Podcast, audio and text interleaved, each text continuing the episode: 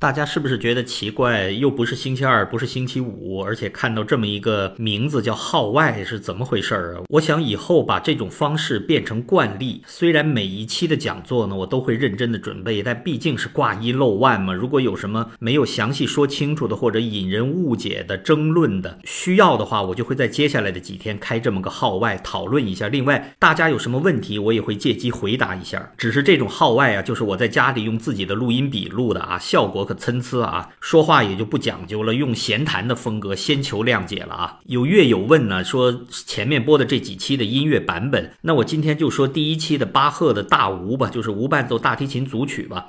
大概华人在现在世界古典音乐界最受尊敬的一位就是大提琴家马友友了嘛，都上了总统就职典礼了。当然，我们的郎朗在奋起直追啊。马友友一九九七年录了巴赫的大无。转眼二十年了，我觉得马先生应该再录一遍了。据说是对人生的体悟不同啊，人们对巴赫的演绎就会不同。但我建议大家把马友友的大无作为入门的版本。我现在有的时候读书啊、写作也常常把它当成背景音乐。我听过有西方的乐迷对他不是很恭敬，戏称吧，说马先生的风格叫低脂牛奶，或者叫无咖啡因咖啡，或者无酒精啤酒。就是说，他的音乐造型不够鲜明，对比也不够强烈，力度也不够，有的时候听着太过绵软了。不过这用在背景音乐，这不是恰到好处吗？聆听的时候也就不费力。作为刚入门时候的选择是不错的。所以这个 Russell Crowe 的那个电影，这个 Master and Command，那么怒海争锋，有那么多的版本可以选择，偏偏用了马友友的这个做配乐。呃，马友友还和很多形体艺术家合作录制了，名为叫。巴赫灵感的六套视频节目，正好对应巴赫的六个组曲嘛，大家可以在网上找来看看，非常优美的。说到马友友啊，他有一盘演绎这个电影配乐大师 Morricone 音乐的碟，就叫马友友演奏 Morricone，一定要找来听啊！我以后会有专辑讲里面的曲子。我记得我的一位加拿大的老乐友，每次提到里面的音乐，就用那词儿：“Oh my God，this this is killing me”，就是说这个音乐能杀死人的。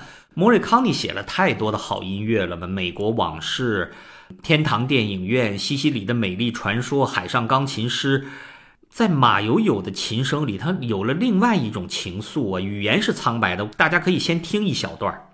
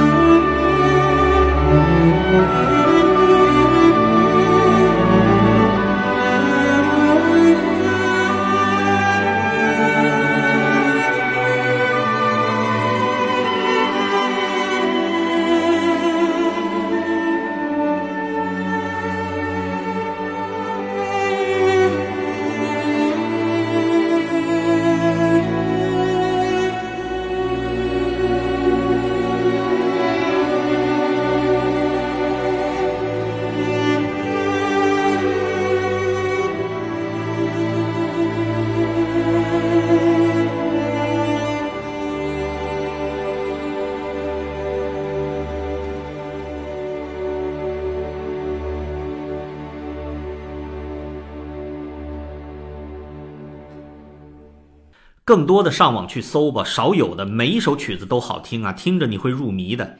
不过我讲座里面放的大吴呢，是新晋成名的一个法国大提琴家，叫 Jean Guyan g u h a q U E Y R A S，所以法国人嘛念成 Guihat 嘛，大家可以到音乐播放器里面去找一找他。呃，他的经历网上很少很少提及，有人说他是皮尔·夫涅的学生，这个时间对不上啊，他才四十多岁。如果说他要是托特里埃或者贾尼古罗，就是法国大提琴学派的那些大师的学生。这个时间还可信啊，但是无所谓了啊。他的风格倒是很接近于托特里埃，很对我的口味啊。就是音乐的造型很硬朗，然后声音的线条也很清晰，速度也不像很多老派的演奏家那么拖沓。我觉得比他同年级的像什么伊斯利斯啊、威斯普瑞啊都要好，这是我个人的最爱啊。我线下的巴赫讲座也用的他的版本，那个 CD 的封皮儿照片跟尼古拉斯 Cage 似的。当然了，俄罗斯派的 Rostropovich 或者 Maisky 啊都不错，就是那种这个男性风啊，很阳刚的。呃，我是很怀念前苏联的一位老大师叫 Safron，他的演奏只不过是录音太老了，这里就不推荐了。国内的乐迷最早听到，也是现在比较容易找到的，就是 Jano Starker 嘛，因为国内好像是买了版权发行的。如果我没记错的话，他录过至少三个版本，国内发行的是他最新的一个版本，呃，不是我的菜，不好意思。至于说 Pablo Casals 录制的所谓史上第一个全本的大吴呢，录音毕竟太久远了，咱们拜一拜就行了。特别提及一下巴赫的吉他改编曲。西班牙的那位吉他之王 s i g u i 啊，改编演奏了很多嘛。